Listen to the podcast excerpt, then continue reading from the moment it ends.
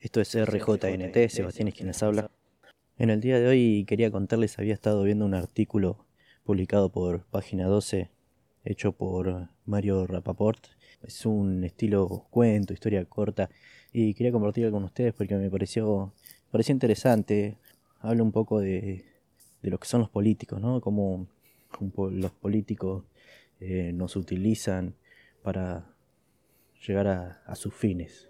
Bueno, el cuento, el cuento se titula El país de los hombres sin sombra. Voy a empezar a contárselos. Comienza así. De golpe, en un país no muy lejano, muchos hombres y mujeres se quedaron repentinamente sin sombra. El hecho ocurrió en uno de esos veranos ardientes que se acentúan cada año, lo que obligaba a buscar siempre alguna protección frente a los implacables rayos del sol. Los cambios de clima calentaban el mundo debido a la utilización irracional de los recursos naturales. Lo hacían cada vez más dañinos. Unos meses atrás, la mayoría de sus ciudadanos, no importa si grande o pequeña, atiborrada por el universo mediático, se habían dejado convencer por un político que se hacía comprador de sombras, y les prometía a cambio de ellas el oro y el moro. Muchos aceptaron y casi instantáneamente notaron que se sentían más aligerados. Buscaron en sus bolsillos y sus billeteras estaban intactas, se palparon el cuerpo y no les faltaba ningún miembro. Solo mirando hacia atrás se apercibieron que algo extraño les sucedía. No tenían más su propia sombra, que se apresuraron a vender. Caminaron bastante para ver si no se habían equivocado y si las sombras aún los seguían. Cuando pasaban junto a algunos altos edificios, se alegraban porque creían que les habían recobrado, pero una vez que las dejaban atrás ya no las tenían, pertenecían a aquellos y abandonaban sus cuerpos ni bien se iban alejando. De todos modos, no le dieron en principio mucha importancia.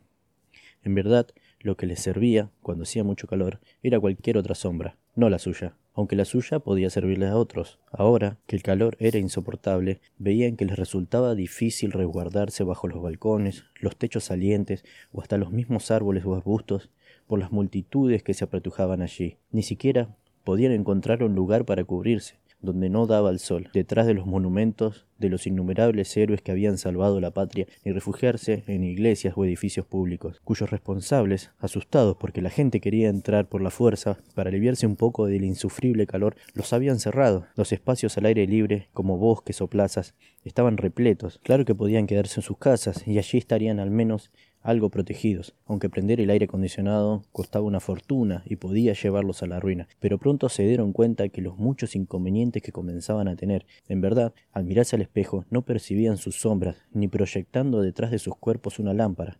Estaban cada vez más asustados.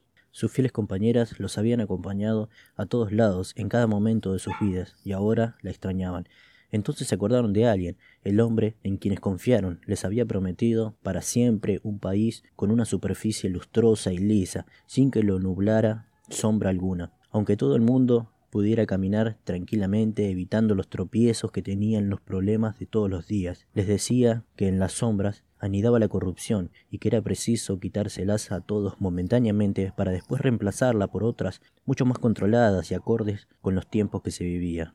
Esa fue su respuesta. No debían preocuparse.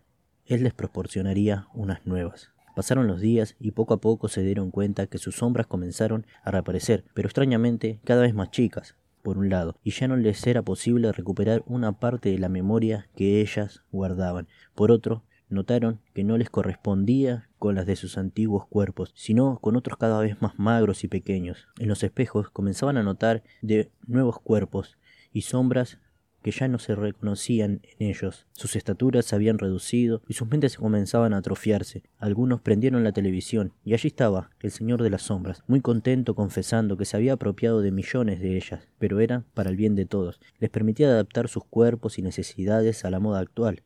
Ahora podían darse el lujo de comer poco, gastar menos y vivir aliviados de sus pesares en una encantadora y ligera austeridad y no por la fuerza, sino en un mundo democrático. Hasta los entierros iban a ser más baratos, porque los ataúdes serían más chicos, y mientras la memoria perdida les era útil para no recordar tiempos pasados de consumo disoluto y también muchos momentos que deshonraban a gente honorable y merecían olvidarse. En cambio, las sombras se llevarían al exterior como rubro principal de nuestras exportaciones. Para venderlas a buen precio, en muchos lados las necesitaban para oscurecer los cielos y hacer desaparecer más fácilmente en su bruma a actuales adversarios. A su vez, para aquellos muy ricos que podían darse el lujo de descansar en paradisíacas islas junto al mar, les permitiría llevarlas permanentemente como sombrillas de lujo que podían manejar a su antojo, usando sus manos libres para acariciar a sus queridas o queridos, protegidos del sol. Se abría así una gran industria que necesitaba poca y muy ligera mano de obra. Entre aquellos que se morían prematuramente al achicarse o se adaptaban a sus nuevos cuerpos, la baja de costos y la baratura de los productos estaba garantizada. Ahora los habitantes de ese país tendrían lo que se merecían, competitividad y hambre cercano a cero más adaptable a los nuevos tiempos. Bueno, ¿no? Es un poco es un poco de lo que de lo que se trata la historia, ¿no? De lo que se trató la historia y lo que se trata día a día, ¿no?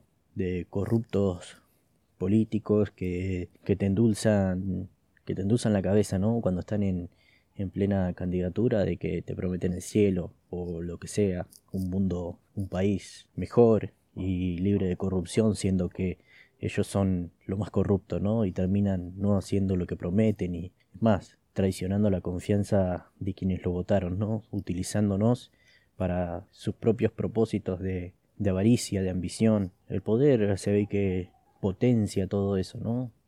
Potencia lo, lo, lo más bajo, los principios más horribles del ser humano y, y bueno, y resultan, resultan utilizando, utilizando a la gente para, para, para enriquecerse y para, para sus fines maléficos, digamos, ¿no? Porque, qué sé yo, es lo que es. Lo que es.